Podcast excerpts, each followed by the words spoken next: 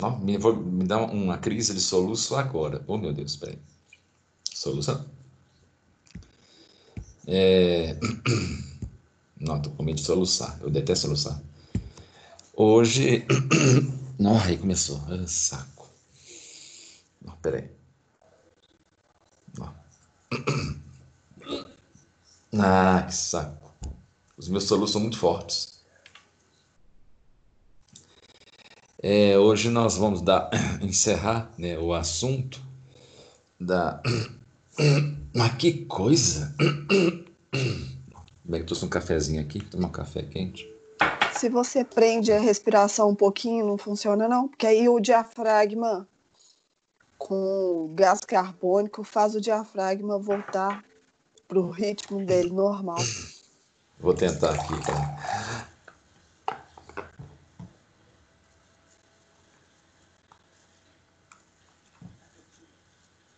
Ah, vamos ver se deu certo. Vou tomar um café quente aqui. É, aí hoje nós vamos dar né, por encerrado esse assunto do Ockham né, e do, nomina, do nominalismo. Até porque é um assunto que não se esgota né, assim tão facilmente. Ainda existem até hoje né, estudos sobre a obra, dele, a obra dele e os efeitos. Né. Na verdade, eu acho muito mais interessante estudar os efeitos da obra dele do que ele em si. Né? Estudar Ockham em si eu acho até meio perda de tempo. Mas os efeitos, sim, são interessantes, né? Para a gente entender o nosso mundo. Mas hoje, né, como a gente tem que dar continuidade, não pode ficar só no tema, hoje eu vou encerrar com um texto que eu estou com ele aqui em mãos, né, para poder me guiar né, no, no, no, raciocínio. E logo em seguida, após Ockham, já na semana que vem, nós vamos começar com o Barroco. Né? Então, a primeira coisa que nós vamos ver, né, a parte da Idade, já saindo da Idade Média, né, será o Barroco. Mas, claro, né, antes de entrar no Barroco, eu irei falar sobre aquele momento que antecede né, o Barroco. Né? Vou falar sobre é, a poesia épica, é Dante?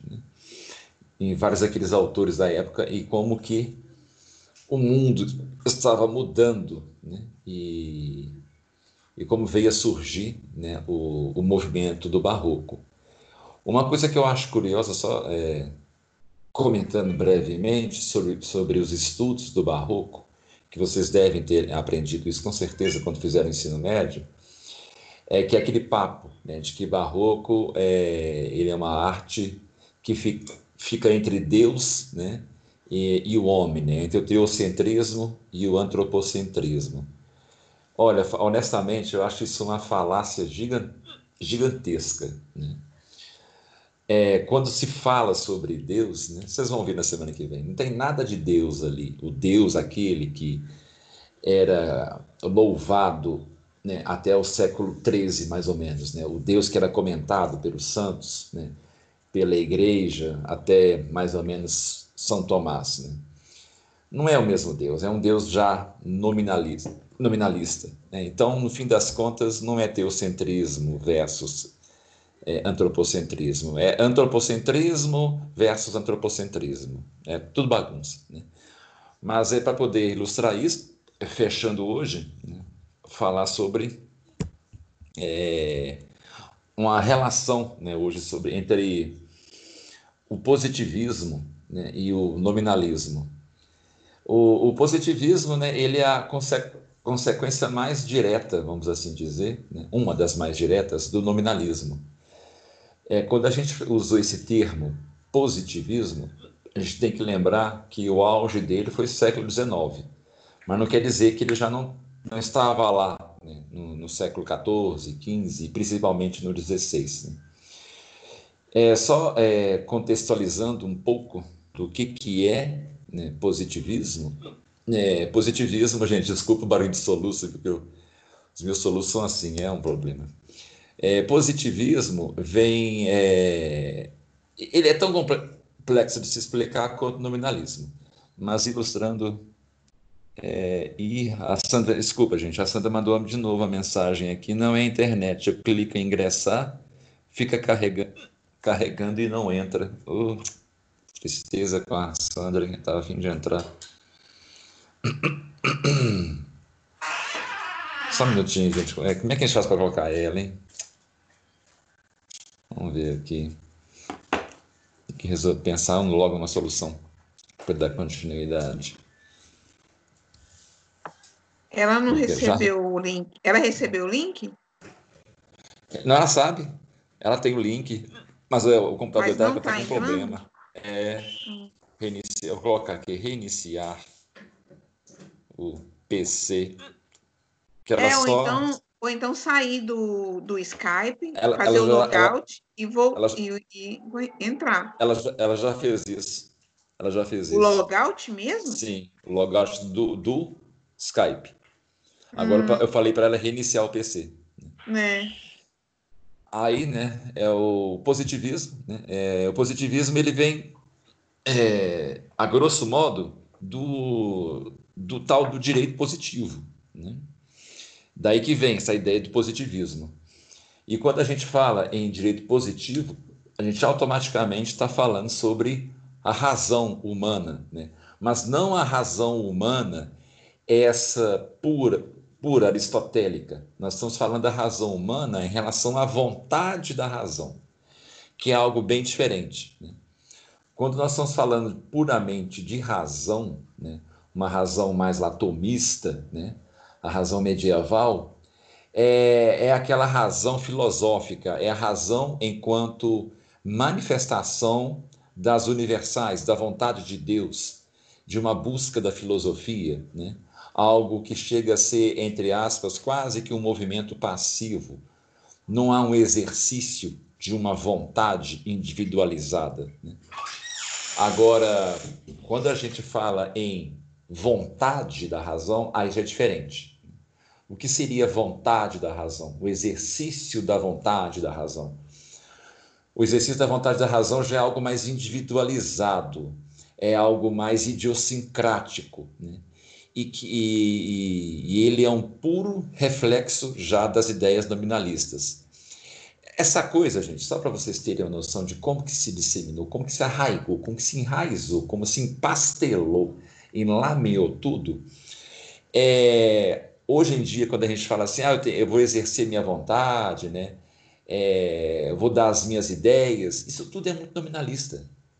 Vocês podem vasculhar toda a Idade Média, sabe? Vocês não vão encontrar um único traço de linha que não seja, obviamente, né, dos homens da igreja, em que eles falam que estão falando sobre a vontade deles, sabe? O exercício de sua vontade. Nem mesmo São Tomás, você pode vasculhar toda a Suma Teológica, você não vê lá a vontade dele sendo expressa, sabe? A vontade da razão dele. É a razão dele atuando. É tanto que é, é quase que uma espécie de discurso é, indireto, né? ou a suma teológica. Agora, hoje, né, é, é comum até ver entre os, os nossos pares, né, assim, na, por mais que tenha fé, um certo exercício da vontade da pessoa. Né? Por mais que é, tenhamos uma vontade boa em querer defender a fé, o que é válido, não estou falando que, que não é, é, é válido mas a forma como nós fazemos isso, como nós defendemos a fé, como nós estamos nos atuando, todos nós, né, todos, sempre há um exercício da vontade, né, da vontade da razão. Né. É porque a gente não consegue mais fazer como os medievais faziam. Isso foi perdido. Né. Os medievais faziam isso através de uma espécie de dialética da razão. Né. O que, que é uma dialética da razão? São as disputátios. Né? As disputátios eram geralmente duas frentes, né, ou duas pessoas, colocando as ideias em disputa. Né? E nessa disputátil, né, é, quando a gente pega os textos, né, o, os pronomes, quando se refere à ideia e à posição da ideia, sempre está assim, multitudo, é, regne, é, comunitas, uh, fide, fideli, né, corpus fideli, nunca tem uma expressão de um ego, né? ego seria eu né? em, em latim. Né? É, você não vê o ego atuando. nas expressões da ideia, sabe, na manifestação da razão. Ah, é, por isso que às vezes é tão difícil estudar né, o homem medieval. Eu vi falando isso, né, assim, desde quando eu comecei a estudar. Né, é muito comum a gente ver os historiadores falando. É quase inconcebível para a gente tentar imaginar a mente de um homem medieval. A forma de pensar, assim como se ele olhasse para a gente, eles não veria como algo alienígena sabe? Eles não nos entendem, nunca, nós não seríamos entendidos. Né?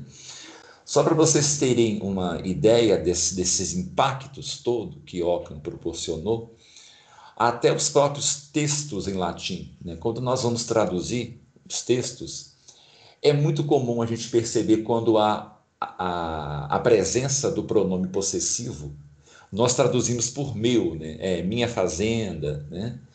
ah, enfim, minha terra, por aí vai. Não está assim.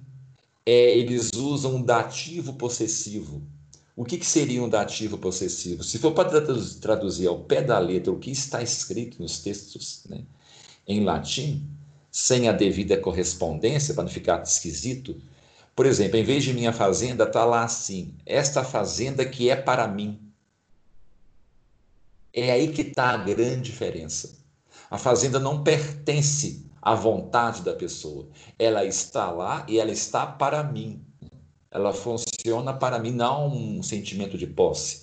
Porque eu morro, a minha vontade não predomina sobre a terra, sobre o reino. A vontade do rei não predomina sobre a terra. Né?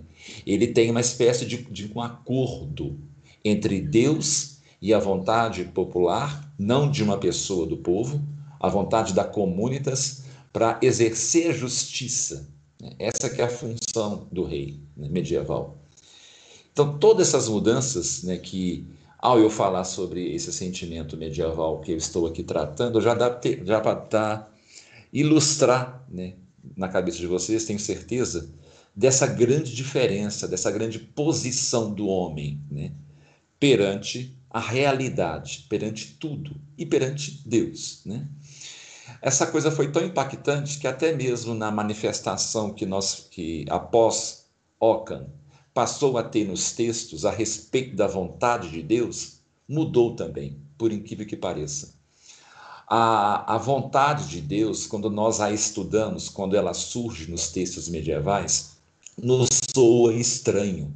Quando comparado, por exemplo, com a vontade de Deus, é pós-Ockham a vontade de Deus, até mesmo no Velho Testamento. Por isso que a gente tem a grande dificuldade de entender a vontade divina no Velho Testamento, que até confundimos, né, alguns católicos é, que o pessoal chama de jujuba, né?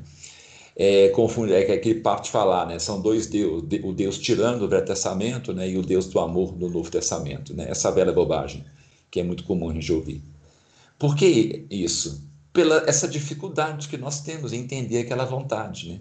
A vontade de, de Deus na antiguidade e também, óbvio, na Idade Média, é uma vontade guiada pela razão também. É a razão de Deus, a razão suprema de Deus.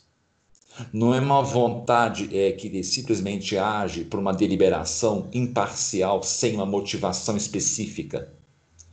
Por isso que hoje em dia é, existe a expressão fé cega. Né? A fé nunca foi cega para o medieval. A fé sempre tinha a, a, a, uma ligação com a razão, seja uma razão da época dos apóstolos, que era voltada para um pensamento mais judaico, seja a fé voltada para algo mais platônico, de Agostinho em diante, seja uma fé voltada para uma razão mais aristotélica, desde Tomás de Aquino. Mas sempre tinha uma ligação com a razão, uma manifestação de uma razão comum, de uma motivação universal. Tinha uma motivação. Né? E os homens estudavam essa motivação. Os profetas, por exemplo, do Velho Testamento, todos eles, mesmo sendo analfabetos, alguns, né, não todos, eles eram profundos estudiosos da vontade de Deus. O homem sempre procurou entender, ainda que soubesse, morrer, morresse sabendo que nunca entenderia a vontade de Deus, ainda se buscava entender a vontade de Deus. Então, é isso que é a fé dos profetas, né? É, até mesmo, vamos dizer assim, Agora esqueci o nome dele, dos. Como é que chama? Os, os homens do.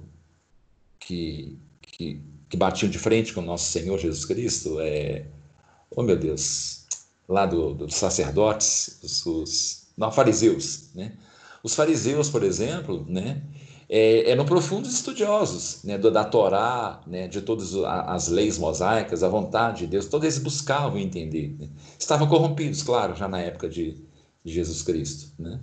mas sempre se buscou isso. Né? A partir do nominalismo, em que nós temos a vontade pura, sem a razão, né? a vontade pela vontade, é que passa a ter isso, sabe? A vontade não explicada, a vontade deliberativa, uma deliberação cega, né? uma interpretação idiosincrática. Isso contaminou também a teologia, né? principalmente a teologia mais popular ou dos padres que não tinham é, um profundo conhecimento é, teológico, filosófico, né? que isso sempre teve, né? e, e pós-renascimento isso aumentou, né? padres que, que ganharam muito poder né? com Trento, mas não tinham né? um profundo conhecimento é, filosófico e estavam né, to todos inseridos nessa nova sociedade nominalista, da vontade nominalista. Então, eles passaram a retratar uma vontade de Deus absurda, né? uma vontade onde, por exemplo, né, é, eu me lembro muito bem de, de várias histórias né, que eu acho engraçada, né, de padres que falavam, é, por exemplo, né, que ah, é pecado você é, eu já vi padre falar isso, né? aquela lenda urbana de que tomar leite com manga né, é, não pode. Né? Tinha padres que falavam que isso era pecado, que Deus ia castigar quem comesse né, manga com leite. Sabe? E mas por quê? Né? Não, simplesmente porque Deus quer que seja assim. Não existe uma, uma, uma razão por trás porque Deus pune a pessoa porque ela tomou manga com leite.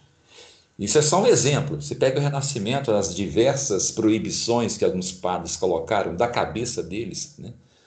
E quando perguntavam a eles por quê, é porque é vontade de Deus, né? É, é daí que vem essa coisa, não sei, só sei que é assim, né? Isso é, é, é muito pós-nominalismo. Na Idade Média, os homens estudavam, procuravam saber, desde lá dos, dos profetas, né? Quem um dia tiver interesse e querer estudar né, o, é, a, o Velho Testamento, né, e uma teologia do Velho Testamento, como que os profetas faziam isso, né, vocês vão perceber que tem sim lá uma filosofia, uma busca da razão. Né? E Ockham, gente, ele quebra com isso tudo, até responsável por esse termo que eu me referi, né? fé cega. Isso é culpa dele, né? porque é, a igreja ficou permeada dessa vontade divina, deliberativa, de uma razão sem explicação, né? ou melhor, de uma vontade sem razão, uma vontade simplesmente porque quer fazer, né? porque está afim de fazer aquilo, porque eu sou Deus, eu posso, né? simples assim. Isso nunca aconteceu, gente, nunca.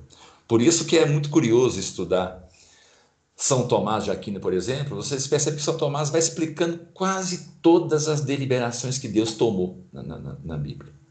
Todas assim, sabe? Todas. Todas. Não só ele, você vê outros grandes pensadores. E você fica assim, poxa, por que, que eu vou perguntar para o padre, então? O padre fala que ah, é vontade de Deus e pronto. Aí a pessoa se revolta, sai da igreja, aquela é uma resposta. Né? Eu não digo todos, né? os que buscam resposta. Tem gente que, que vive tranquilamente, né? com uma fé mais simples. Inveja essas pessoas. Né? Mas entrando aqui no texto, né? a, a então, vou fechar né, com essa questão de ligar. Né, e, e, isso tudo que eu falei, gente, está relacionado também ao positivismo. Né? O positivismo é o direito positivo. E o direito positivo, ele é a manifestação da vontade, desligado do direito natural, como eu falei na última aula. Né? Nós não temos mais uma ligação com o direito natural. Né? O direito natural, ele perdeu sua função. Ele virou uma espécie de de um artefato bonito, sabe? Uma, uma coisa filosófica bacana de se estudar para quem quer estudar filosofia do direito. Né? Hoje em dia, por exemplo, para você concluir uma faculdade de direito, você não precisa estudar direito natural, só nos primeiros períodos. Ou então, quem quer fazer depois um mestrado né, de filosofia do direito. Né? Então, virou um adorno. Né? a filosofia, é, a, o direito natural, ele não é mais necessário, né? ele não é a base do direito positivo. Né? E o direito positivo é manifestação da vontade. E fim de papo. E o positivismo é isso. Né? É a vontade exacerbada, a vontade como, como é, o fim né, da, da sociedade, né? para se alcançar né, o, o bem-estar social. Né? Então, começando aqui, né, a, a realidade política né, moderna, né, que começou desde lá do século XIII XIV, fica então polarizada né, em duas figuras isoladas, né, o príncipe e o súdito. Cria-se esse conceito, então. Na Idade Média, apesar de ter, assim, claro, né, o povo e o monarca, mas não é o súdito, é o povo. Aqui nós temos as figuras individualizadas. Né? O príncipe ele ganha um corpo, ele ganha uma cara. Quando nós falamos em príncipe medieval, ele não tem bem um corpo, uma, uma personalidade, uma idiosincrasia. Ele é a manifestação de todo um corpo é, de, de vários reis né, que chega até ele, por exemplo. É tanto que o termo mais comum para um rei, um monarca medieval, seria guardião. Né? Ele é um guardião da, da, daquelas leis que Deus promulgou na terra. Né? Ele, ele é isso, né? ele é, é o que defende, é o que tenta é, defender a justiça e fazer manifestar a justiça. Aqui agora se isola o príncipe e não mais o povo, o súdito, a figura, o povo agora tem um rosto, né? cada indivíduo. Né? A, então, né? A insularidade do Estado e a insularidade do sujeito. Né? O que, é insularidade? Vem de é ínsula, né? que é ilha. Né? Então, o sujeito e o Estado viram duas ilhas separadas. Né? cada uma com suas características. Né? E isso impacta e marca para sempre a fisionomia da sociedade, de forma irremediável. É evidente que para essas duas figuras né, é, é, ocupem né, um primeiro plano né, na sociedade, é necessário que todas as demais fontes do direito que se interpunham entre uma e outra Quais são essas fontes do direito? Famílias, corporações é, religiosas, é, desculpa, é, famílias, corporações religiosas, corporações profissionais, né, mercantis, fiscais, todas elas sejam enfraquecidas diante desses dois indivíduos, que é quem? O Estado, ou podemos chamar de príncipe, ou o súdito, né? a vontade do indivíduo. Então a família passa a perder força é aí. As corporações também passam a perder poder aí. Gente, a minha gata é maluca, ela começa a miar do nada porque eu começo a falar sozinho. Ela, ela sei lá, enfim. É, então, a... é curioso pensar nesse sentido, né? Que talvez né, é, dois grandes livros da vida da Renascença, né? tem um impacto muito forte nisso tudo, é, direto de Ockham. Quem são esses dois grandes manuais, grandes livros? Grandes no sentido até irônico né? do, do termo. Que é o Príncipe, que nós já é, lemos, né? lemos assim, é, comentamos, né? aconselho que vocês leem. Né? E o outro que eu não mencionei é o Cortesão. Né? O autor, quem quiser anotar aí, chama O Cortesão o autor chama Castiglione. Castiglione. Esse, esse livro, O Cortesão, né, de Castiglione, ele é uma espécie de a segunda metade do, do, do Príncipe de Maquiavel. Enquanto o príncipe Maquiavel ensina o rei, enquanto indivíduo, a ser rei e exercer sua vontade, né? não a razão, o cortesão ensina é o povo a ser povo, o súdito, ou melhor dizendo, né, a ser um súdito. O primeiro é um livro de conduta, que procura esculpir o governante ideal e sua vontade.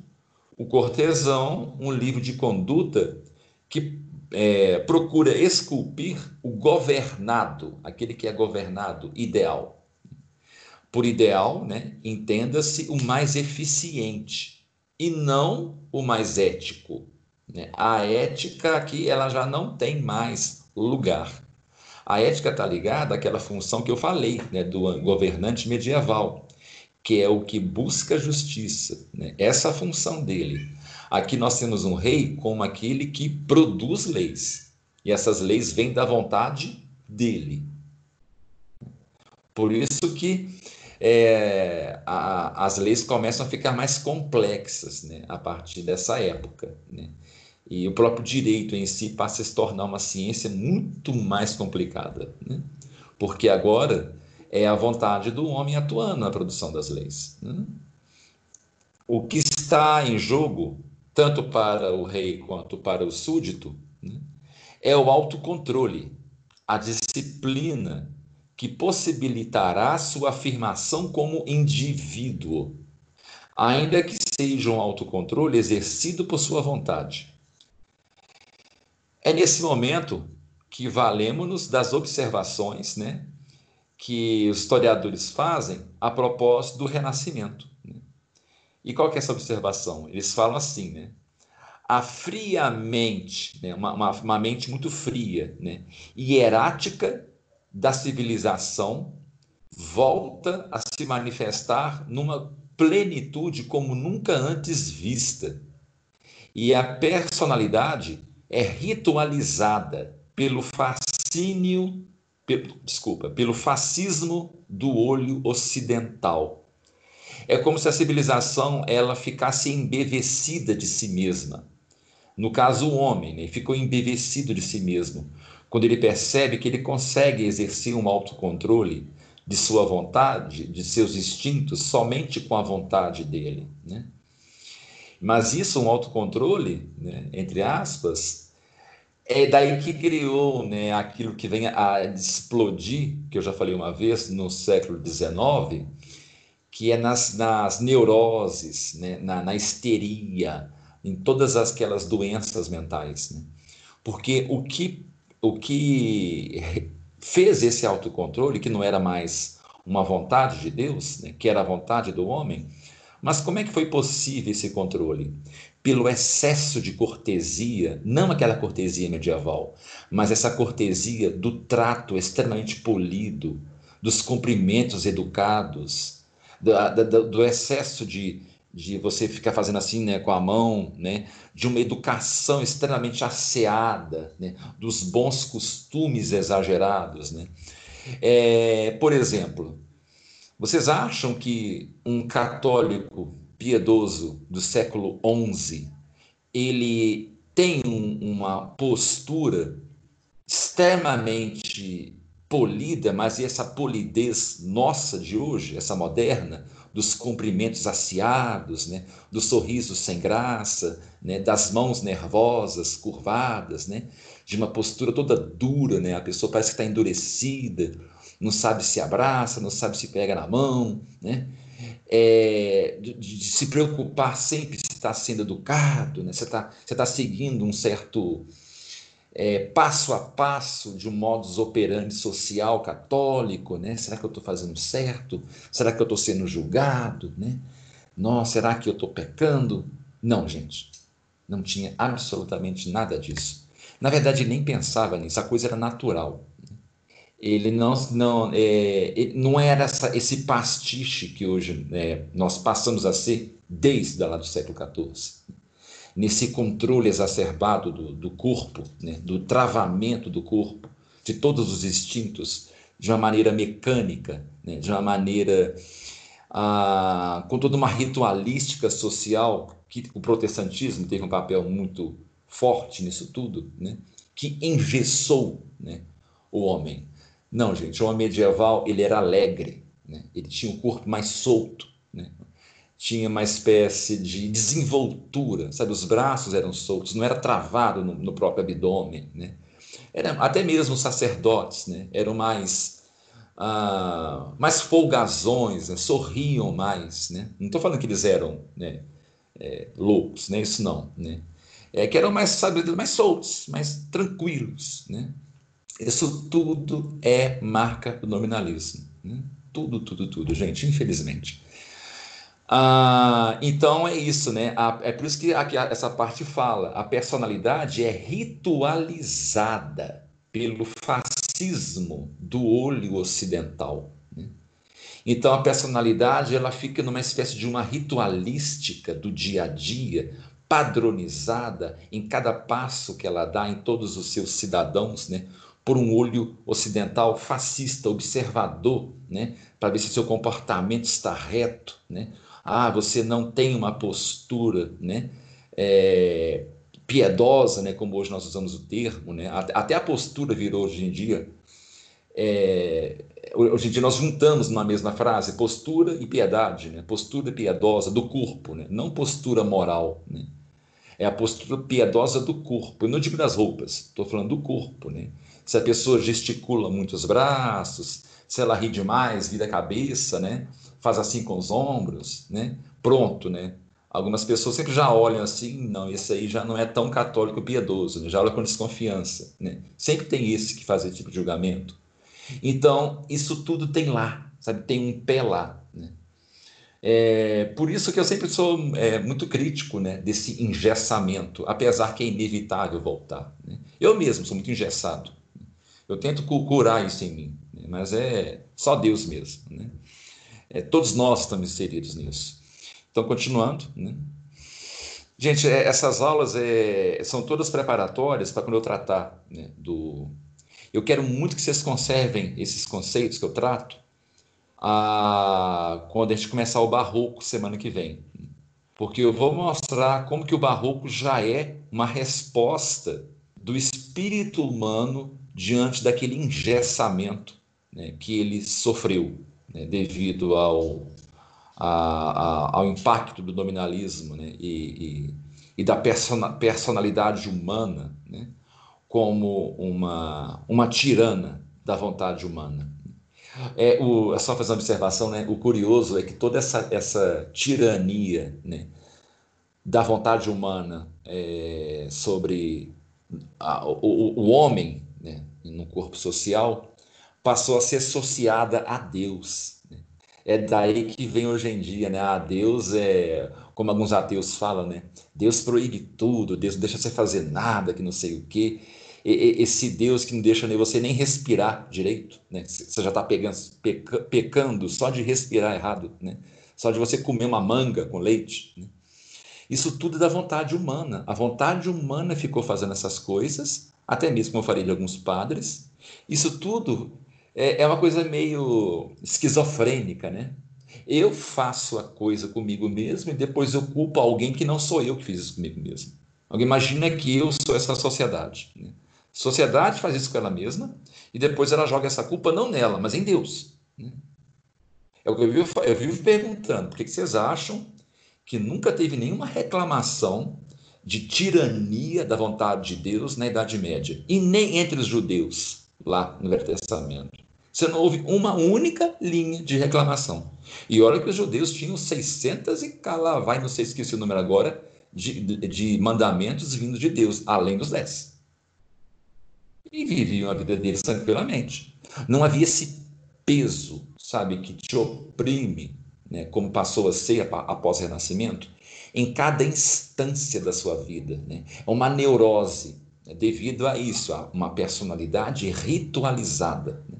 Você não tem mais um sossego né, nas coisas mais simples. Né? Como, por exemplo, nossa, será que eu comi uma colher a mais dessa comida? Então eu cometi gula. Né? Então agora Deus está olhando para mim porque eu resolvi dar uma lambida no prato. Né? Eu lembro, por exemplo, quando eu era criança, eu lambi o prato depois de comer. Nossa, minha avó acabou comigo, falando que eu ia para o inferno. Nunca vou esquecer isso. Eu fiquei chocado no dia, eu lembro disso. Eu imaginei mesmo na minha frente Deus aparecendo jogando no inferno. Eu devia ter uns seis anos mais ou menos de idade. Minha avó com o olho assim injetado olhando para mim, isso é gula, Deus vai te mandar para o inferno, não sei o quê. Eu fiquei apavorado. Eu demorei anos a ter coragem de novo de lamber um prato depois que eu como.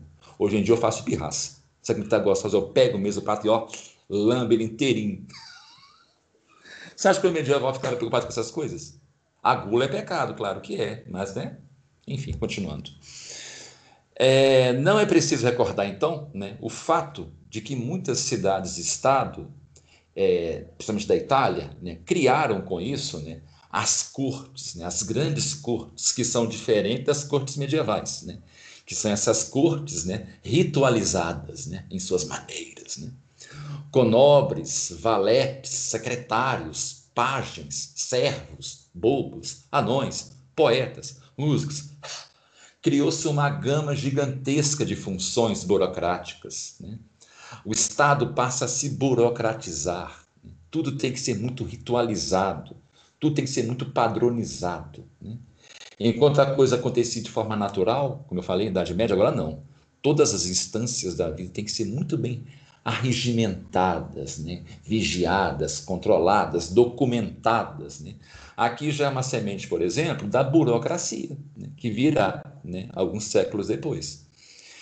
É, e essas grandes cortes, né? elas serviam, elas serviam né? a funções públicas e privadas. Né? E privadas, que eu digo, e tanto a pública, da vontade de um rei ou do súdito. Nasceu então o sistema de sodomia política. Sim, gente, é justamente esse o termo que os pesquisadores usam.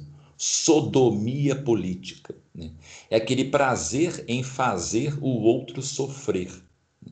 O que já é um prenúncio né, de uma histeria. Né? Isso aqui é uma típica histeria, por exemplo. Né? O histérico, né, ele é muito isso. Ele gosta de sofrer, né? e gosta de fazer o outro sofrer. Né? Aqui já é o prenúncio de uma histeria coletiva. Né? Então aqui é, nasce esse, esse, esse, sistema né, de fazer tanto o súdito sofrer com esse excesso de funções né, e de ritualística, assim como também a nobreza. É, e isso é um vocabulário que, que um, um, pesquisador que usa muito, né, que é, é eu não gosto muito dela, né, mas ela tem uns trabalhos interessantes. É a Camille Paglia. Você já deve ter ouvido falar nela já. Né? Ela, ela, é uma das que usa esse termo, né? sodomia política do Renascimento. Né? E essa sodomia política foi desenvolvida nas artificiais cortes renascentistas. Comparando com as medievais, são cortes artificiais, no termo mais puro da palavra artificial. Né? É, existe uma obra que fala isso. Né? Anota o nome aí. Quem quiser adquirir essa obra, que fala sobre esse, essa sodomia, né, as cortes artificiais do Renascimento, é, quem fala isso é o Papa Pio II, numa obra dele chamada Misérias dos Cortesãos. Papa Pio II, Misérias dos Cortesãos. O, o nome secular do Papa Pio II, né, antes dele se tornar Papa, é Enéia, Enéia Silvio Piccoli, Piccolomini. Piccolomini. O pico, esse pico é com dois Cs, né? Piccolomini. Enia Silvio Piccolomini. Ele vem se tornar né, o Papa Pio II, e ele é esse grande crítico, né, que desenvolve isso tudo que eu estou falando. E ele esse, tem esse livro dele, né? Misérias dos Cortesãos. Né? Ele denuncia isso tudo que está acontecendo. Né? É, o Estado, então, né, que passa a começar a surgir né, como uma obra de arte né, é, artificial, né? essa, ela produz no príncipe e, no, e nos súditos pessoas individualizadas que em si mesmas são auto, autoesculturas, identidades teatralizadas. É o que eu falei aqui um, um, um minuto atrás, praticamente.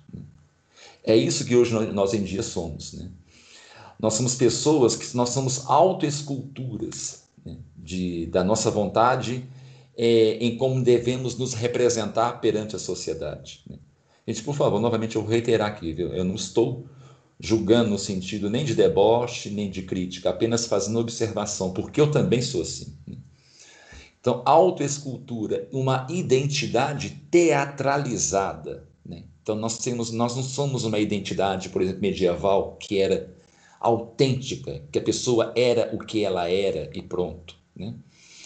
É, quando vocês começarem, né, de, é, não só durante esse curso, mas depois do curso, né, a buscar ler cada vez mais é, diversas obras medievais, as fontes primárias, né, as obras como eram mesmo, vocês vão ficar assim pasmos como que os medievais, sabe, dá, dá até uma espécie de um sorriso gostoso entre a gente quando você vê que há um frescor no jeito de ser do homem medieval. É frescor mesmo, sabe? Eles eram tranquilos, sabe? sabe? Tranquilos mesmo. Tinham medo do inferno? Óbvio que tinham. Né? É, tinham medo do julgamento final? Tinham. Mas ainda assim eles não abandonavam aquele frescor. Né? Porque eles não tinham essa coisa dessa ritualística da vontade, né? do, do já não é, é fiz um, um cunhei um termo agora aqui na minha cabeça, né, que acho interessante, que é o seguinte, né? Foi uma epifania que eu tive agora. Aquilo quando Jesus fala, né, com os fariseus, né, é, ele fala, né, vocês colocam peso sobre os ombros das, das pessoas, né? É o que o nominalismo e o renascimento, isso tudo que eu estou falando, fez com toda a sociedade. O que Deus colocou para a gente, já tinha colocado até meados dos homens, mais ou menos na época de São Tomás. Claro que já bem antes, né, com os apóstolos e tudo, porque São Tomás, que todo mundo faz, é apenas releitura né, de tudo que os apóstolos já, já nos deram, né, e, é, através de Cristo. Mas o renascimento, o nominalismo principalmente, o que ele faz é pegar tudo isso que já estava para a gente, que a gente deveria fazer para adquirir a salvação, estava tudo prontinho, tudo prontinho, tudo lá, bastava seguir. Aumenta o peso de uma forma gigantesca, imensurável, que nem os fariseus conseguiriam fazer. Ah, os fariseus, se olhassem, ficar com dó da gente dó mesmo. Falei, meu Deus, o que, que é isso? Eles iam regalar o olho, assim, estatelar o olho. E eles que xingariam a gente, desde o Renascimento. Aumentou enormemente o peso. Né? Como eu falei, a ponto de você vai para o inferno porque você lambeu um prato. Uma criança de seis anos de idade vai para o inferno porque lambeu um prato. Né? Ou então porque você comeu é, uma manga com leite. Enfim. Eu sei que tem mais histórias aí que eu já ouvi, né? A, a Sandra Mesmo tem uma, tem uma história boa que depois ela pode contar para a gente. Quem, quem conta é o marido dela também, de respeito disso, de pecados que um padre falou que era. É, enfim, que era coisa do padre. Né? No final da aula, se a Sandra quiser falar, já estou meio que, de, é, meio que descendo dedo duro. Né? Mas, dando continuidade, então é isso, né? identidades teatralizadas. Né? Então, nasce uma tirania né? que favorece o desenvolvimento da individualidade dos déspotas. Né? É, e não só os déspotas enquanto governantes, né? os déspotas também no ambiente familiar. Né? O nascimento daquele pai déspota, né? que passa a ser um tirano dentro de casa, né? que desencadeia, por exemplo, no que acontece no século XX, daqueles homens que acham que têm o direito, por exemplo, né? de matar a esposa, matar os filhos, espancar. Né? Por que cargas d'água a gente não vê nenhum texto, assim, pelo menos eu nunca encontrei, na Idade Média, de um marido do povo fazendo isso. Não é que não acontecia, acontecia, mas de forma tão é, é, imensurável como acontece hoje em dia, que isso é um fato, né? todo dia a gente vê no, no, nos noticiários né? mulher morrendo na mão de homem, né? É, homem que engravida mulher e vai embora. Né? Por que isso, sabe? A individualidade do déspota. Ela, ela, ela é promovida, né? porque se minha vontade aqui prevalece, então minha vontade plena. Né? o curioso, né, o que me lembrou de uma coisa a respeito da Idade Média, é, existia um, uma espécie de julgamento medieval que ele é muito engraçado. Isso era dos fóruns, né? Fóruns, é, o que significa fórum? Né? Fórum é aquele âmbito do direito popular, né? Que acontecia, por exemplo, em pequenas vilas, e que o rei nem participava, o rei nem tomava conhecimento daquilo. Né? Era uma jurisprudência daquela vilazinha lá. E eles se controlavam, sabe? não havia mais. Só se a coisa perdesse o controle que o rei né, ele tomava uma medida mais direta, mas isso era muito raro. Então, em algumas vilas medievais, né, em pequenas comunidades até, acontecia o seguinte: mas, é, quando um homem né, ele batia em sua esposa, aí é, a comunidade ficava sabendo, a mulher falava, ah, meu marido bateu em mim, não sei o quê. Aí como é que era o julgamento? Vocês vão achar engraçado. Eles pegavam, toda a comunidade, né, pegava o casal, né, ia até o meio né, da, da vila, fazia um buraco no chão e colocava o homem no buraco até mais ou menos a, a cintura dele. Então ele ficava enterrado até a cintura. E ficava só com o corpo para cima, para fora do buraco.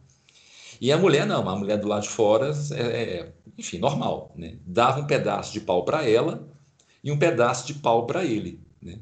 Aí eles tinham que se duelar, só que ela tinha vantagem, porque o homem é um homem, um homem mais forte, né?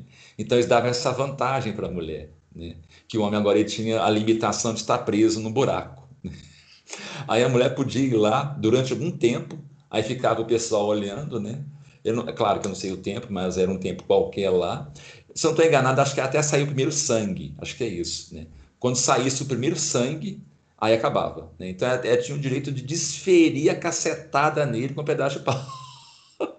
e ele tinha um pedaço de pau para se defender, né? Aí ela ficava lá batendo até acertar ele tentando se defender, né? Até quando é que ela acertava a pau lá na cabeça dele, aí As coisas funcionavam assim, né? Tá vendo? Natural, e cada um vivia a sua vida e pronto. Né? É, então desenvolve, né? Hoje não, né? Hoje tem todo, né? A, o Estado, né? Intervindo, né? Na discussão, né? De um casal que não sei o que, PPP. Hoje em dia nem dos nossos filhos mais nós, nós somos é, pais de verdade, né? É o Estado. Se você for a lei, é, é o Estado. É, então, né, é, nasce né, isso, né, a individualidade dos déspotas. E por reflexo, como eu falei, dos súditos. Né, o déspota dentro de casa, o déspota né, é, numa pequena associação, né, aquela coisa do patrão déspota, do burguês déspota. Né? Então, isso tudo ganha proporções como nunca antes vista. Né? Novamente, eu lanço aquela pergunta. Por que nós não temos é, é, é, essa ideia, por exemplo, medieval de, como eu falei, como, por exemplo, o pai, né, que abusa e usa do, da família, ou mesmo de um comerciante que trata os seus funcionários que nem capacho. É curioso isso, né? Por que, que não tem nada disso? Né? Não que, não, nunca estou negando que nunca tenha tido pelo menos um, tenha, mas na proporção que passou a ter pós-renascimento, não. Né? Essa individualidade né, do homem, após nominalismo, é, podemos frisar o seguinte: não é incompatível de maneira nenhuma com a massificação derivada. Oh, meu Deus, a minha gata. Sai. É, com a massificação derivada do esfalecimento dos laços tradicionais essa aqui, né, que é um dos pontos, um dos pontos altos né, da, da, nossa conversa, né? Então essa individualidade do homem, né, com devido ao nominalismo, ela totalmente compatível com o esfalecimento dos laços tradicionais. Aqueles tradicionais medievais, os verdadeiros tradicionais. Né? O novo, o verdadeiramente moderno, não seria a contradição entre a solidão individual e a reunião de multidões ou de massas nas cidades gigantes, nas empresas colossais, nos escritórios gigantescos, nos exércitos e nos partidos? Então, vou repetir assim, uma citação, gente. O novo, o verdadeiramente moderno, não seria a contradição entre a solidão individual e a reunião de multidões ou de massas nas cidades gigantes, nas empresas colossais, nos escritórios gigantescos, nos exércitos e nos partidos? É o conflito entre uma certa atomização, cem vezes denunciada, da vida e uma superorganização sistematizada e ritualizada que encerra esta vida e a acompanha e sem dúvida pressupõe. Então esse que é o, o, o moderno, né? Derivado do esfalecimento dos, dos laços tradicionais. Né? Uma super. E por que, que aconteceu essa superorganização? Essa ritualística extremada? Tem um porquê. Quando eu falo em laço tradicional, eu estou falando, obviamente, do laço criado pela igreja, que controlava a nossa vida sem que a gente percebesse que havia um controle, de forma natural, respeitando o livre-arbítrio. Natural, direito natural. Com o rompimento com o direito natural e com a vontade racional de Deus e, consequentemente, com os laços tradicionais, o homem ficou então sem isso. Então ele tinha que colocar alguma coisa no lugar, porque ele precisa de controle. Ele precisa disso, ele precisa de ordem. Então, se não tinha mais isso, ele colocou quem no lugar? Algo que é insuficiente para isso. Infinitamente insuficiente para isso. A vontade. Então, a vontade para conseguir fazer o que Deus fazia muito bem, com uma única gota da vontade dele, a gente usou forças hercúleas e rituais né, é, para poder tentar né, é, suplantar, né, é, tentar, como é que chama a palavra? Tentar é, substituir o que é insubstituível. Então eu coloco no lugar do que é natural algo artificial. É como semelhante ao perder um braço, aí eu vou colocar aqueles, aquelas próteses, né? Que mexe só um gancho, né? Só assim, né? Aí eu falo que aquele é a mão. Né? Ou a pessoa que perdeu um olho e coloca um olho de vidro. Aquele olho não enxerga. Né? E ele é estranho. Para quem olha, vai ver que, que é, é, é um olho, mas está esquisito. Né? Então é apenas para uma coisa estética, né? para parecer que eu tenho um olho, mas na verdade eu não tenho mais um olho. Então, isso que é, é as consequências do nominalismo. Né? Continuando, né? é nesse momento que a noção de soberania se avulta no horizonte. No horizonte né, do, do positivismo. O monarca medieval não é soberano na acepção moderna do termo. Sua autoridade deriva de duas relações, né? a, a, autoridade monarca medieval, que é o que? A relação unilateral, advinda da vontade de Deus, em res, respeitando o livre-arbítrio, e, sobretudo, a relação bilateral, advinda de um conjunto de contratos vassálicos que dele fazem um sucerano então, esse é o melhor termo para o rei medieval. Um sucerano, sucerania. É isso. Então, ele tem uma relação unilateral com a vontade de Deus, então a vontade de Deus é suprema, né? Respeitando o livre-arbítrio, e essa vontade ela, ela é muito bem explicada dentro de um contexto óbvio de organização social. Não estou dizendo a vontade de Deus, aquela mais é, que é impossível de se entender, que é a respeito do porquê que ele nos fez, né, a respeito da salvação, essas coisas mais complexas, né? Isso não. Eu digo a vontade de Deus em relação à organização dos homens, né? que já estava lá no Velho Testamento, já muito bem explicado. Né? E bilateral em relação ao acordo que ele fazia com os seus vassalos, assim que era o monarca medieval. Né? A soberania medieval, né? É, não, desculpa. A soberania, como veremos um pouco mais adiante, né, é o cimento que solidifica uma entidade política tipicamente estatal, fortificando a sua insularidade. Essa definição aqui é a soberania moderna. Então, ela é um cimento que solidifica uma entidade política tipicamente estatal, fortificando a sua insularidade. Né? E repetindo, a insularidade é isso, tornar-se uma ilha, separada de tudo. Né? Então, essa é a soberania moderna. Né? Ela foi apenas um cimento para poder criar a ideia do Estado. A, o, esse fenômeno, esse fenômeno né, como que é, a gente poderia chamar de desagregação do direito integral, né, ou direito natural, que ele, ele des, se desagrega né, pelo voluntarismo legal. Esse voluntarismo legal é o mesmo que as leis da vontade. Né? Então, fazendo mais uma citação né, para explicar essa parte, né? o conceito de soberania, né, típico dos tempos modernos, o preparador da cisão, da divisão entre a ordem jurídica e a ordem religiosa, era estranho e alienígena ao espírito medieval. Quando ele surge, a partir do século XIII, já trazia consigo uma nova concepção do direito, que representava certa reviviscência do conceito romano e anunciava a ideia moderna do direito, como fruto de uma autoridade individualizada e determinada dentro do Estado e da comunidade,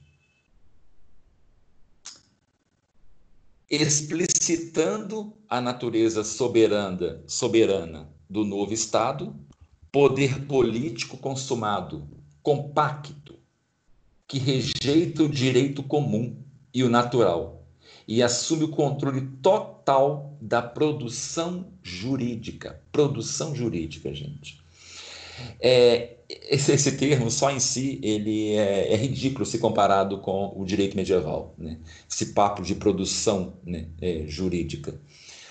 O direito medieval, né, quando ele era escrito, ele tinha um único foco: manter a justiça. Sempre isso. Mais nada, gente. Mais nada.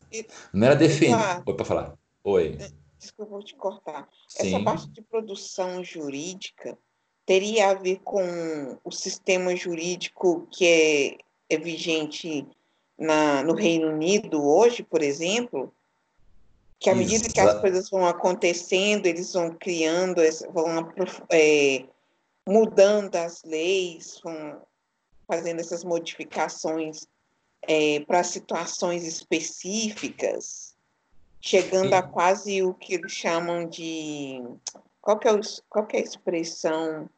Tem uma expressão é, em inglês para isso. Tem, é, eu já vi isso. Ética de situação, situation ethics. É, e, e, eles fazem até de anos em anos, não é? A, a, até, o Pink, até o Pink Floyd fez uma música baseada nesse, nesse costume britânico. Tem uma música do Pink Floyd que fala sobre isso. É, sim, ex exatamente isso. Exatamente isso. E por quê? Porque a coisa que mais abraçou isso tudo, gente, todas essas mudanças que eu estou colocando aqui, foi o protestantismo. O protestantismo, uhum. ele abraçou isso, de, de, sabe, amou, ele, ele nadou nisso, de braçada. Sabe? Na verdade, ele até ampliou, nadou e, e resolveu ampliar a piscina, sabe, dar novos ares, né? novas raias, ligou até ao mar. Né? O protestantismo adorou essas ideias. É por e causa do nominalismo, né? Exatamente. Justamente por causa do nominalismo. Exatamente. Ao invés de ficar nos universais, foi criando é, categorias e foi especificando, especificando, até virar Isso. essa bagunça. Exatamente.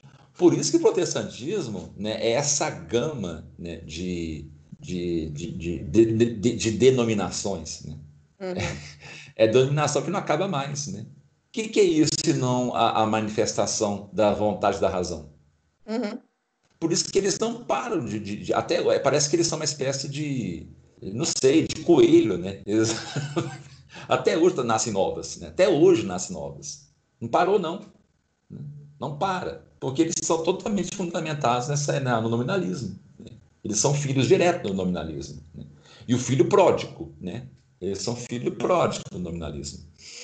É, não, pródigo não, né? Pródigo é um termo que eu errado, desculpa. É o filho preferido, né? Pródigo é outra coisa, desculpa, gente. É, então é justamente isso, você foi no ponto certo, até porque né, a Inglaterra, por ser protestante, né, ela né, é a manifestação pura disso. Né? De épocas em épocas tem que ir lá né, e criar novas leis, essa produção né, jurídica. A produção jurídica medieval, né, ela tinha um único objetivo de manter a justiça. Era muito difícil, sabe, haver mudança de legislação. Ah, vamos reunir aqui os nobres, vamos criar um estatuto né, para isso, um estatuto para aquilo, um estatuto para não sei o quê. É, Espera só um minutinho, gente. Minha garganta secou. Eu tô sem água. Vou tomar café, então. É aquela coisa, eu não fumo, então eu tomo café. Vou acabar morrendo tomando café. É, tá frio. É. é. Então, a era muito difícil, sabe? É tanto que os tratados jurídicos medievais, como por exemplo do Afonso X, né, que ele faz, né, que são as sete partidas, eu já li as sete partidas, gente, são sete livros. Eu falo para vocês, lá eu não vejo em nenhum momento, em nenhuma linha, o Afonso X querendo, sabe, é, colocar a vontade dele pura. Primeiro que o tempo inteiro ele fala da vontade de Deus, a cada lei. Ele sempre fala ah, a vontade de Deus, da igreja de Deus, da igreja sempre temos lá essa razão fundamentada na razão de Deus. E explicada por quê? Essa questão de, de, de explicar a vontade, né? É, é, da razão. É muito, é, desculpa, explicar a razão. Né? É muito curioso isso, porque toda vez que ele fala que é a vontade de Deus, né, ele fala assim, é porque Deus assim quis, ele explica. Por quê? Aristóteles disse isso, que coaduna com o que o apóstolo Paulo disse aqui, que coaduna com o que Isaías falou aqui, que coaduna com que Plotino ele vai é, dançando entre os filósofos pagãos e as escrituras sagradas, e às vezes são, é, ele cita Santo Agostinho. Né? Quer dizer, é você dar razão, né? você mostrar a razão das coisas. Isso é uma preocupação medieval, para justificar a criação né, daquela lei que tem base no direito natural. É tanto que o começo das sete partidas começa falando o que é direito natural e depois fala o que é direito é, do povo. Né? Fala que é o direito dos comuns. Não, como é que é? Não, não é esse termo, não. Direito. Direito comum, isso. O nome direito positivo na Idade Média, né, pelo menos na Espanha, era chamado de direito comum, né, que é o direito feito pela razão. Né? E, e nesses primeiros artigos se vê claramente uma relação em que esse direito comum eles têm que estar sempre se espelhando no direito natural. Então não tem por que criar novas leis. Não essa necessidade de criar novas leis. Né? É, tá, tá. É, vem mais, mais uma citação aqui a respeito dessa questão da produção jurídica. Né? Variando muito da psicologia e da imagem do príncipe medieval né? O príncipe medieval é o quê? Ele é o iudex. Iudex é o quê? Aquele que é que promove a justiça né? e defende a justiça. Como custos iusti, né? como grande justiceiro do seu povo. O novo reitor desejará produzir e produzirá. O novo reitor é o quê? É o moderno, né? Produzirá direito colhendo neste a essência do próprio poder soberano. Esse ponto aqui que é importante. Então ele cria lei para colher nessa lei a essência do seu poder, do poder da sua vontade, justificar a sua vontade. O príncipe moderno né, será legislador, produzindo, leis, e em medida cada vez crescente e o direito, entendido por aquilo que verdadeiramente pode ser, ou seja, o cimento dessa ilha política, né, será inserido no objeto imediato do seu controle. Então, direito é um cimento que é, que é usado para que o, o novo soberano exerça o seu controle cada vez mais. Né e contribuirá para melhor definir, né, cercear né, essa insularidade do novo edifício estatal. O que quer dizer com isso? O nascimento não só da insularidade do indivíduo, a definição do indivíduo, que vem desembocar nos direitos humanos e na carta do, dos, do, da, da Revolução Francesa, né? como também na definição de território delimitado. Não existia esse papo de delimitação territorial tão acirrada como são nos nossos dias. Na Idade Média não tinha. Tinha mais ou menos onde começava o reino do fulano, onde terminava. Às vezes era um rio. Né? Quando não tinha rio, era não tinha essa coisa de fazer uma cerca, sabe, um, uma linha imaginária, né? Você vai lá na ponte amizade, né? Entre é, Brasil e, e, e, Paraguai, né? Aí tem até um marcozinho no chão, né? Aqui começa Paraguai, né? Aqui começa Brasil, um marco físico delimitando, neurótico, ah, pragmático, ah, eu tenho que controlar, tenho que controlar o excesso do controle, a preocupação em controlar, porque nós nós perdemos aquele controle que Deus fazia em nós de forma natural. O que a sociedade está com sede até hoje é desse controle que havia em nós, que toda a sociedade tinha de Deus. Então, toda essa neurose em controlar, que às vezes até algumas pessoas têm, né? Tem, tem, tem pessoas, por exemplo, eu não, não vou falar que eu ouvi gente, que basta perder o controle de uma coisinha em casa, fica desesperado. Né? Não pode perder o controle de nada. Tudo tem que estar sob controle. É porque nós perdemos esse controle inicial de Deus. É daí que vem, né? Essa criação de limites, né? Do criar o indivíduo e sua vontade. Né? A Carta dos Direitos Humanos, né? A Carta é, dos Direitos da Revolução Francesa, né? Ah. é, no ambiente teórico, né?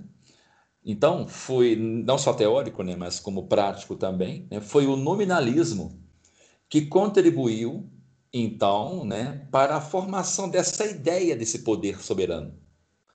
É, só que também a gente não pode se esquecer né, que, né, né mais propriamente no âmbito prático, né, é referido como modelo, né, já estava sendo implementado já e exercido dentro da igreja na reforma gregoriana. É o que eu falei, né? São aquelas sementinhas que já tinha já para desembocar no Rosselino, que é o professor né, de Pedro Abelardo, e mais tarde né, com é, Guilherme de Ockham. A, o, esse nascimento né, disso tudo né, é, se dá nessa dissolu dissolução nominalista das pretensões cristãs de suprassumir a filosofia grega. Aqui é um ponto que eu vou ter que parar. Isso eu meio que falei já ao tratar sobre Tomás de Aquino. Né? O que acontece na reforma gregoriana, né, a partir daquela época, em que também entra com mais propriedade, né, numa enxurrada muito mais forte, os filósofos gregos, todo o pensamento grego nele entra numa torrente, né? Ah, né, blá, vai entrando assim né, na, na, nas, nas, nos centros acadêmicos é, cristãos, né, é, principalmente a Faculdade de Paris, numa proporção nunca antes vista, nem na época do, de Santo Agostinho. É, é tanto que, como eu vi falando, né, o que São Tomás fez já, foi, já conseguiu demais. Né? Mas ele era um homem só. Né? Então, esse excesso de entrada né, da filosofia grega dentro da, do pensamento cristão, o que aconteceu? Né? Todos esses homens, todos esses, esses clérigos, esses intelectuais, ficaram maravilhados com os filósofos gregos. Existe a frase de um bispo, que eu não vou me lembrar o nome agora, que ele fala o seguinte: que a filosofia grega, né, o pensamento da antiguidade, ele, ele é como um vaso muito bonito que chama a atenção, né? e que dele sai um aroma que é irresistível. E são é, é uma espécie de vários vasos, né? e que você fica tentado a colocar mão dentro desses vasos. Mas em um deles está cheio de serpentes e escorpiões. E você pode colocar a mão lá dentro, em vez de colocar a mão nos que têm né, é, realmente coisas boas, manjares, frutas. Né? Então você corre o risco. Ele faz esse alerta, e é verdade. Né? É, em vez de terem uma certa. São, São Tomás teve né, a prudência em lidar com o pensamento grego antigo. Mas é, ele é exceção. Né? São Tomás foi exceção. O resto dos pensadores não, sabe? Eles, como eu, como eu falei, é, vocês estão percebendo, né? Vocês já mexeram com Aristóteles. Ao ler Aristóteles, a gente fica fascinado. E esses gregos, eles exercem. Santo Agostinho mesmo, quando começou a estudar Platão, ele ficou fascinado. Primeiro, ele ficou lá como é, maniqueísta. Depois, ele saiu do maniqueísmo, né, ele foi platonismo. E ele não queria nem saber de Bíblia, né? porque ao se ler Platão, quem quer Bíblia? É, é um fascínio muito grande. Os gregos têm essa capacidade. Sabe? Ler os gregos tem que ler já com uma certa maturidade. Né? Por isso que não é muito bom né, dar esses filósofos gregos para jovens, por exemplo. Né? Porque automaticamente eles vão, tá vendo? Isso aqui é melhor que a Bíblia. Primeira coisa que eles falam é isso. Cansei de ouvir isso na faculdade. Né? É, a pessoa já tem que ter uma certa maturidade né? e saber dessas coisas, por exemplo. Né? sobre os medievais terem lido, né? é, esses gregos. Então, é, quando essa filosofia grega entrou, né? então o que, que é, o termo está assim, né? vou reler de novo, a dissolução nominalista das pretensões cristãs de suprassumir a filosofia grega. Primeiro, o que é suprassumir filosofia grega? É você elevar ela num patamar é, em pé de igualdade com, com a verdade, como se fosse uma espécie de coadjuvante na verdade das Escrituras. Ela não é a principal, mas ela é coadjuvante. Ela tem o seu papel né, de importância sendo lida né, junto com as Escrituras. Né. O próprio São Tomás fala isso. Né, quando ele defende a razão, por exemplo, né, enquanto aliada da filosofia, como forma de é, elucidar, né, de ler as escrituras. Minha gata de novo aqui, meu Deus, fica quieta aí. De ler as escrituras né, de forma para de ler melhor né, a, a, as escrituras. Né? É, é nesse, nesse, nesse, uma espécie de companheirismo. Só que é, o que acontece? Aí que, que vem a ser dissolução nominalista? Primeiro, né, nós temos essa entrada. Né? Aí é, é, ergue-se a filosofia grega a essa a esse patamar, coisa que nem Santo Agostinho tinha feito. Né? Então vem o, o, nominalismo e ele pega essa é, essa filosofia grega que estava ali, né? já permeada na igreja, e eleva ela à vontade do homem, da interpretação que ele possa dar à filosofia grega.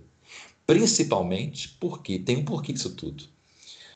Com o tempo, eles foram percebendo que as leituras que São Tomás de Aquino fez, por exemplo, de Aristóteles, né, ou até mesmo Santo Agostinho fez de Platão, algumas estavam erradas. Não quer dizer que estavam erradas, não é isso, mas assim que eles interpretaram. Porque eles pegavam Aristóteles, né, eles começaram a aprender grego, né, os novos homens nominalistas né, do século XV, XVI pegava Aristóteles no grego, lia, depois lia o que São Tomás falou a respeito daquela passagem. Comparavam. Assim, mas não tem nada a ver. Então, São Tomás fez uma leitura leviana, ele leu errado, ele enganou a gente. Vamos ler Aristóteles no original. Né? Aí li Aristóteles no original, cheio daquele paganismo dele, e passava a ficar muito mais encantado com aquela leitura dos gregos. Daí que vem, por exemplo, a entrada de um gnosticismo na igreja, por exemplo. É com vários padres lendo Aristóteles, puramente Aristóteles, né? sem a devida é, educação que tinha antigamente, uma educação mais frouxa, sem a sabedoria de São Tomás, já inserido num, num, num contexto nominalista, onde a, a, minha razão, a vontade da minha razão que prevalece, e a corrupção que enfrentava a igreja. Então, a participação da reforma gregoriana né, no nominalismo, junto é, tem participação é nesse quesito, na entrada, na reentrada da filosofia grega pagã dentro da Europa. Porque foram esses padres que reintroduziram a filosofia grega, o paganismo grego, através desses filósofos. Enquanto São Tomás teve o trabalho de purificar, né, eles vieram e tirou totalmente a pureza e colocou eles como realmente eram. Porque agora o que vale é eu estudar a razão dos gregos. Não a razão de Deus, é a razão do homem. Vamos ver como que os gregos liam isso. Até porque descobrimos recentemente que São Tomás foi leviano, fez uma leitura errada. Basicamente é isso. Né? É... De certa maneira, né, a igreja até é a igreja já obviamente renascentista antes de Trento, ela se beneficiou muito né, desse fenômeno. Por quê? Nossa, se for falar por quê, tem é em várias instâncias. Né? Uma delas é na atração é, dos seculares para poder entrar nas faculdades que eram controladas pela igreja. Então, o dinheiro que os estudantes ricos dos burgueses tinham era pago para a igreja, para colocar os seus filhos nessas, nessas faculdades, que ensinava-se Platão, Plotino no original, né? É, Aristóteles, né? aquela nova reentrada de Aristóteles. Esse é o primeiro ponto. Segundo ponto, os artistas, né? que vinham de famílias ricas, que aprender nessas faculdades, né? agora estavam totalmente inseridas no contexto nominalista, né? É, e, e gnóstico, né? devido à entrada é, sem filtro dos gregos. Eles, esses, esses filhos desses ricos, embevecidos com aquela arte bonita dos gregos, né? maravilhados com aquele novo mundo que surgia, da vontade do homem, mas com grande talento para a arte, nascia um Michelangelo, nascia um Rafael, nasciam uns grandes artistas que, quando cresceram, produziram as belíssimas obras de arte que hoje estão lá em tudo quanto é canto da igreja, enriquecendo a igreja mais ainda. Quer dizer, arte, economia, é, controle governamental do Papa, que agora o Papa era um soberano nessa nova, nessa nova ordem mundial que estava surgindo na época. Então, essa igreja, antes de Trento, ela, ela adquiriu tudo isso. E também, num, num, num quesito mais individual do padre em si, né? Agora o padre ele estava já questionando né, várias daquelas virtudes. Por exemplo, né, os padres passaram a ser muito mais concupiscentes. Né? Aquilo que eu vi falando, né? os padres tinham concubinas, né? por aí vai. Então, a, a igreja dessa época era, se beneficiou muito disso tudo. Né? É, deixa eu ver essa parte aqui. Uhum. É possível identificar o que está tá, todo erudito, nascimento espiritual.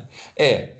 Então, o que acontece? Já nessa época, é, nós temos um nascimento muito forte do espírito laico, que foi responsável pelo declínio da Idade Média. Né? O laicismo, né, devido a isso tudo que eu estou falando, ele foi só aumentando em todas as instâncias. O laicismo não era mais só uma questão da ordem. É, não é melhor, nem havia, né? Colocar ordem aqui, não, nem tinha isso, né? É, o laicismo, ele realmente nasce com proporções nunca antes vistas, né? E ele vai é, crescendo, né? E, e derrubando a Idade Média. Né? Gente, Basicamente, existem cinco é, volumes do livro de um autor chamado George de Lagarde. Anota aí, Giorgio, Georges, né? Georges de Lagarde. E desses cinco é, livros do George de Lagarde, três deles falam sobre o nominalismo.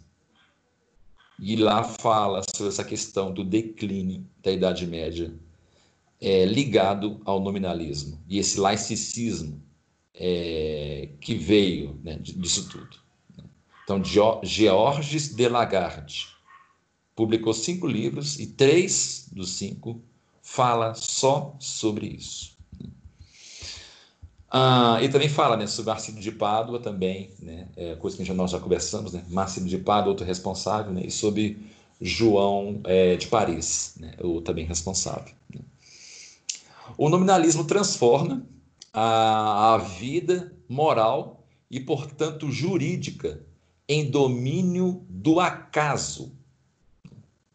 Então agora, né, a vida moral e jurídica ela está entregue ao acaso. Não tinha mais uma finalidade aristotélica, né? aquela questão dos fins. Né? Não tinha mais isso. Era um mero acaso. porque está ligado à vontade humana, é acaso. Equipara a necessidade e a contingência. Converte, presta bem atenção nisso, converte o bem e o mal apenas em meras palavras, passíveis de interpretação, tornando-as, essas palavras, bem e mal, dependentes somente da vontade humana e divina, mas a divina ligada à vontade humana, à interpretação da vontade humana, e não da razão com R maiúsculo. É por isso que Trento, por exemplo, coloca entre no meio de, de, de, da, da, da, sua bula, né, do seu documento, a proibição da interpretação da Bíblia. Não tinha antes isso. Tinha, mas de forma diferente. Não era algo assim tão acirrado como foi com Trento. Trento deixou bem claro, colocou como dogma, porque estava virando já uma bagunça. E não conseguiu proibir de completo, porque já estava enraizado na gente. Porque agora a vontade de Deus estava sendo passível de interpretação do indivíduo. É o que eu falei, né? Ah, manco leite faz mal. O Papa cisma da cabeça. Oh, o Papa, desculpa, o padre cisma da cabeça dele que Deus vai mandar a pessoa para o inferno porque ela comeu manco leite. A minha avó cisma da cabeça dela que Deus vai mandar para o inferno porque eu lambi um prato com seis anos de idade. E por aí vai, né? Se a gente for enumerar aqui as coisas que a gente. Tem certeza que cada um de vocês já viu uma história a respeito disso? de pessoas que vão para o inferno de acordo com a interpretação de fulano, ciclano ou beltrano, tenho certeza que cada um de vocês tem uma história, todos nós temos. Às vezes muito mais de uma. Né? É... A tese nominalista da transcendência da vontade soberana de Deus a partir da vontade humana, né, sobre a ordem natural, né, seria a principal referência para um sistema jurídico no qual a legitimidade do direito não mais se ampara em uma justiça, mas apenas no poder de coação da autoridade que o determina. Você vai para o inferno porque você comeu manga com leite. Coação não é mais justiça. Eu não busco, ainda que fosse verdade, por exemplo, que tivesse um dogma né, central, que comer manga com leite eu fosse para o inferno. Teria a questão da justiça aí. Né? Qual que é mesmo a ação da justiça? Que a razão com R maiúsculo determina. Eu tento converter primeiro aquele pecador, como Cristo fez né, com a, a, a pecadora, né, a, a, prostituta né, no, no, na cena das pedras, né, do apedrejamento. Não. Sabe, o que vale é o poder de coação. É isso que passa a vigorar. E isso é muito comum a gente ver, infelizmente, até alguns padres. Né? Eles querem só ter o poder de coação, né? não de ir lá e tentar é, catequizar, né? e, e, é, mostrar a justiça de forma piedosa. Né? Não, eu tenho que coagir, né? eu tenho que me posicionar aqui na frente e vou, minha vontade, coagindo a da plateia. Né? Ah! Só vai fazer assim, assim com a mão, né? Ah! Ah! Né? A vontade de Deus, então, nada tem a ver mais com a sabedoria e a natureza de Deus em si, e somente da vontade do homem. Ela explica-se por si mesma a partir da vontade do homem. Voluntas est voluntas. A vontade é apenas vontade sem explicação, sem nada. E esse arbítrio é tal né, que a lei moral, em vez de repousar sobre a própria natureza das coisas e de Deus, repousa sobre a deliberação dessa vontade divina artificial. Não há, portanto, diferença alguma, alguma, entre a lei natural e a lei positiva. Só existe agora a lei positiva. Pois ambas passam a depender inteiramente da vontade do arbítrio do legislador. Seja legislador tanto aquele o secular, né, o rei, né, o governante, quanto o legislador, por exemplo, o líder da igreja, o papa, o padre, né, por aí vai. O padre da comunidade, o bispo, e por aí vai. Então, é, é acho que está acabando aqui o texto. Bem que deu o tempo certinho. Deixa eu só ver uma coisinha aqui, está acabando mesmo. Tá, falta só mais uma página. Estou acabando o tempo certinho. Errei. É, então, o objetivo meu, gente, é justamente mostrar isso, sabe, é, nessas aulas. É mostrar como que, através dos textos que eu trouxe, né, através da, de mostra, apresentar o Ockham e o que, que é nominalismo, é mostrar aqui é, aquilo que eu coloquei no clube da leitura, né? A, o nominalismo ele é uma espécie de coifa da raiz, né? O que eu falei com a Giovana na aula passada, né? É uma coifa de uma raiz. Nós temos várias raízes. Né? Aí vem né? modernismo, é, nós temos Hegel, Kant, tudo, né? É, protestantismo, gnose, são todas essas raízes que vão se embrenhando na terra, sabe? Umas mais expostas, né? Sai da terra, umas mais profundas e vão se aprofundando. Mas uma é a responsável por afundar na terra e assim dar mais força para a árvore, para que ela possa espalhar sua raiz. É o nominalismo.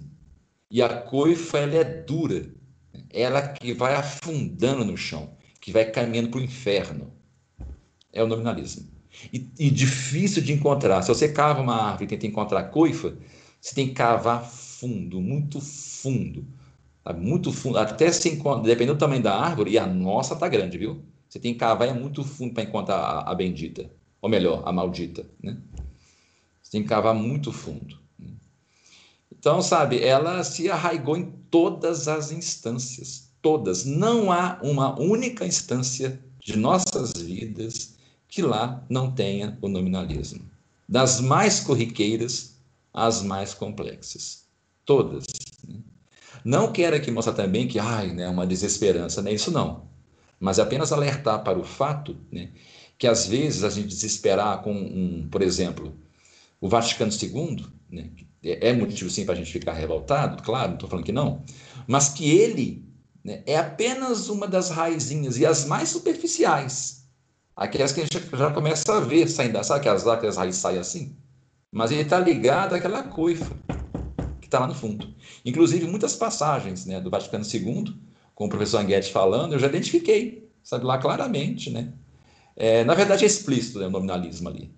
É explícito. Né? É a vontade né, dos que estavam lá presentes para poder fundamentar aquilo ali. Simplesmente a deliberação deles, a ponto que tinha até protestante envolvido no dia, né? na reunião do Vaticano II. Então, continuando, a norma, né, então, né, essa nova norma era justa por prescrever, então, ações corretas. Né?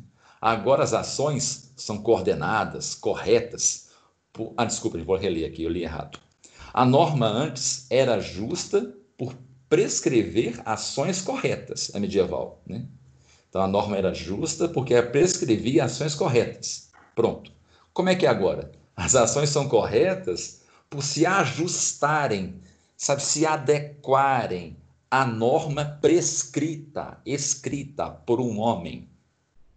Idade Média, a norma é justa porque ela prescreve ações corretas, não necessariamente escritas. É uma norma que está ali na sociedade, ela é orgânica. Agora, todas as ações são corretas, por que, que elas são corretas? Porque elas se ajustam à norma prescrita. É o que está prescrito.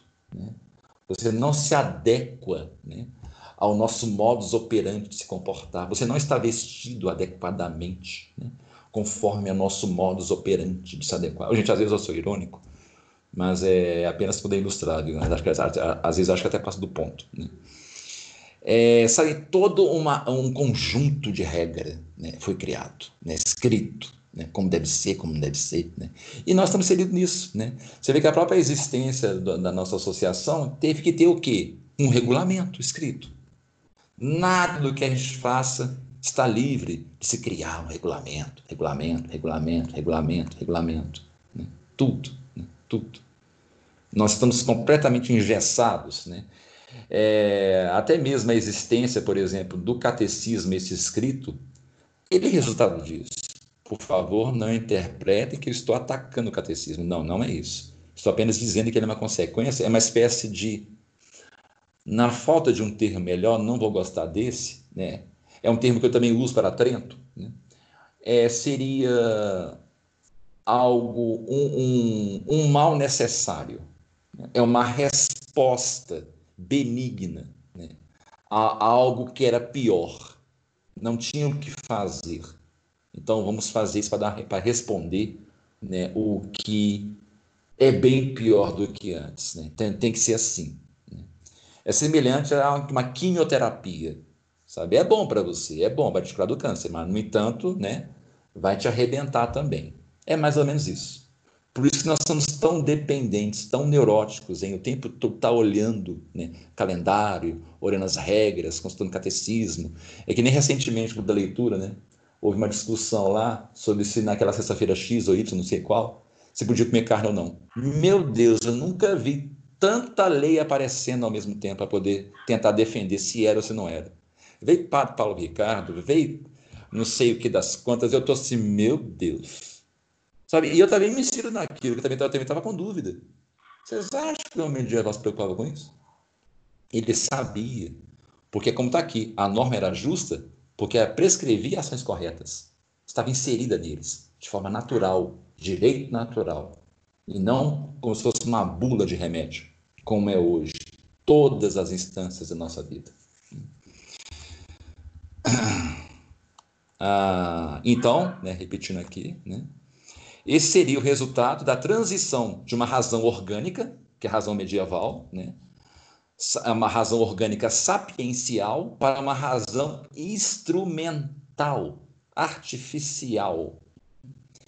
Em uma reflexão sobre o franciscanismo e o direito, os historiadores associaram o triunfo do nominalismo sobre a escolástica e é o que aconteceu. Né? O nominalismo ele derrubou a escolástica. A ascensão do positivismo sobre o realismo jurídico. Né? Realismo jurídico, né? direito, direito né? é natural. Né? Aquela coisa da justiça, do, do sucerano, do monarca medieval. Né? E o positivismo, tudo isso nós estamos vendo. Né? Dando mais uma citação, né? Assim como se suscita uma crise no seio da teologia e como a longo termo renova-se os métodos das ciências, é, Ockham, né, com o nominalismo, é, invadiu o direito. Isso significa o abandono do direito natural. Quer dizer, desse método que tinha presidido desde muito antes, segundo consta a constituição da ciência jurídica romana e que a escolástica veio precisamente restaurar no direito científico da Idade Média, principalmente com São Tomás, e que mantinha como ponto de partida para a descoberta das soluções jurídicas em observar a natureza e também a natureza de Deus e de toda a ordem que ela encerra. O nominalismo destruiu isso tudo, porque, ao contrário, ele se habitua a pensar todas as coisas a partir do indivíduo e não na observação da natureza, da natureza em si e da natureza de Deus e da ordem que isso tudo encerra e que nós estamos inseridos. Não, as coisas agora partem só do indivíduo da mente do indivíduo. Eu não preciso mais observar nada. E quanto às normas jurídicas, prescindindo do oravante de as extrair da ordem da mesma, que antes acreditava ler na natureza. Antes, a gente lia uh, o, as normas jurídicas na natureza, né? de Deus, na, na, na, no, no, que nos cerca. Né? Por exemplo, quando eu falo natureza, até mesmo a Terra tinha participação nisso. Por favor, não interprete Terra quando sentido diagnóstico, não. Estou sentindo no sentido de que a Terra tem, tem quatro estações. Então, eu tenho que é, determinar a nossa organização de maneira tal que a produção de alimentos respeite o inverno, que nós temos que ter estocagem. E também na produção de roupas, de frio, né, de, de é, é, acúmulo né, de lenha para o inverno. Né? Então, toda a, a rotina do ano ela vai respeitando as estações, os ciclos da Terra. Né? Isso, é, isso é perfeitamente e ancestral, né? até os pagãos faziam isso. Então, não é, por favor, não interprete como da ordem gnóstica, da, tal da Mãe Terra. Não, é observar a natureza nesse sentido, do, do ciclo dela. Né? Hoje, nós, homens modernos, não precisamos preocupar com isso, né? que basta abrir a geladeira, que está lá a comida. Né? Mas esses homens, eles tinham que sim, né? preocupar muito com, por exemplo, o nível do, do rio, né? se o rio estava secando, é, se os poços tinham água né? para, poder dar para as populações, se a Terra estava enfim, né? toda uma série, uma gama de, de observações da natureza que tinha que ter para que o povo não passasse fome. Né? É... Uhum. O positivismo jurídico, então, é o filho do nominalismo. As normas jurídicas precidiam doravante de as extrair da ordem da mesma, que antes acreditava ler na natureza Agora, forçada será de buscar origem delas, exclusivamente nas vontades positivas dos indivíduos. Aí conclui com isso. O positivismo jurídico, então, é o filho do nominalismo. É, é, Hegel, por exemplo, né, já indicava que cada indivíduo é filho de seu tempo e, por, e que, por consequente, cada filosofia é filha de seu tempo, a apreensão de sua época em pensamentos. Logo, é importante que desbrave o terreno político institucional que preparou o surgimento do nominalismo.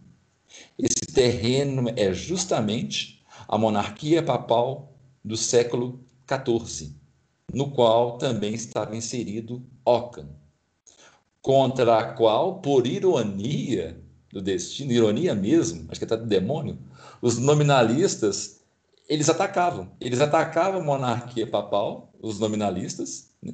mas, no entanto, foram eles que deram força mais ainda à monarquia papal. Então, né, é, basicamente é isso. Né? A, a aula de hoje, eu, fiz, eu já fiz os comentários que eu tinha que fazer, né? Creio eu que esses textos e esses comentários encerram, né, pelo menos essa apresentação introdutória, né, que é uma mera introdução do nominalismo. Como eu falei, é algo muito mais complexo. Né? Estudar as consequências do nominalismo é como cavar mesmo, procurando a coifa de uma árvore, né?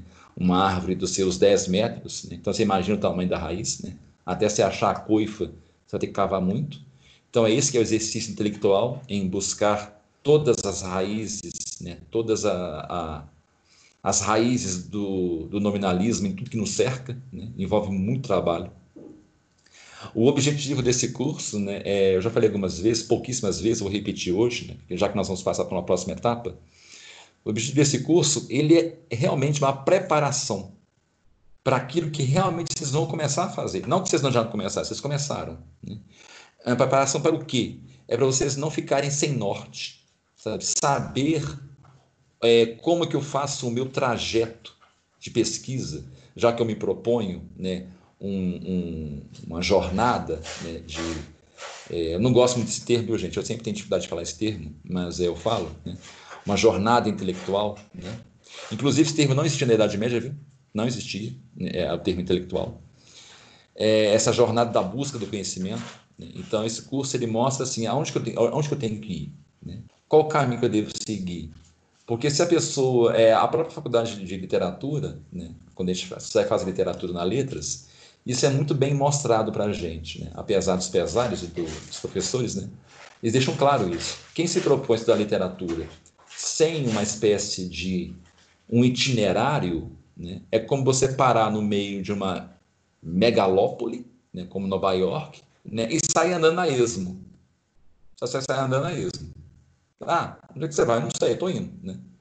Sabe, você com mapa não, sabe? Então é isso que o curso né, é, Claro que eu adaptei muito no curso da, da letras né, para nós, né? Porque muita coisa é bobagem que você fala lá.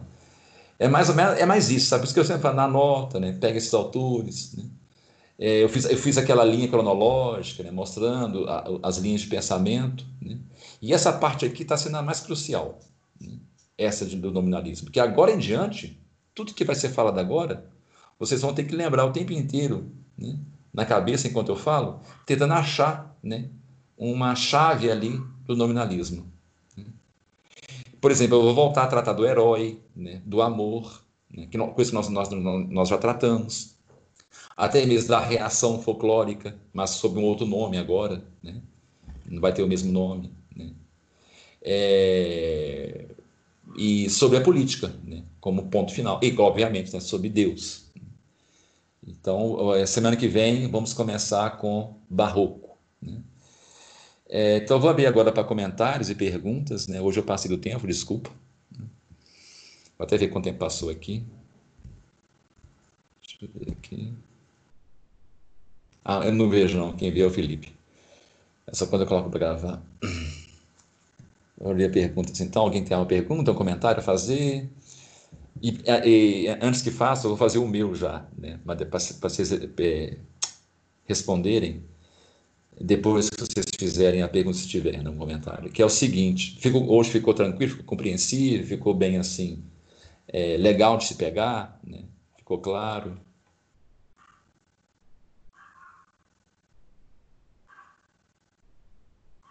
Ficou bem claro, Eduardo. Ficou bom, gostei. Ah, não, beleza. Gente, então, vou, vou dar para o encerrado, então. então aguardo você semana que vem, né, no mesmo horário. Né. A gente vai começar, então, com o Barroco, viu? Eu já mandei lá no WhatsApp né, o cronograma do Barroco. Eu vou mandar cronograma de acordo com cada escola. Depois do Barroco, eu mando a próxima, né, o Romantismo, né, e por aí vai. Né? Então, nós vamos começar com o Barroco, vai ser muito bacana a gente tratar sobre ele. Nossa, é o Barroco é uma das coisas que eu mais gosto de falar. Gente, então fazer uma oração então, né, para encerrar. Ah, é, antes, vocês estão sabendo, né, do, do Dia das Mães, então, todos vocês? Do Dia das Mães agora, que vai ter um, um evento online da associação, que as crianças vão recitar poesia. Tá todo mundo sabendo, tá? Eu tô. Felipe eu tá, tô, não tá? Tô sabendo. Tá não? Tô sabendo de nada. Então eu vou, eu vou, eu vou colocar então a Sandra e a Ana Paula no grupo, então, lá do grupo de, de, das mães. Eu vou explicar aqui brevemente.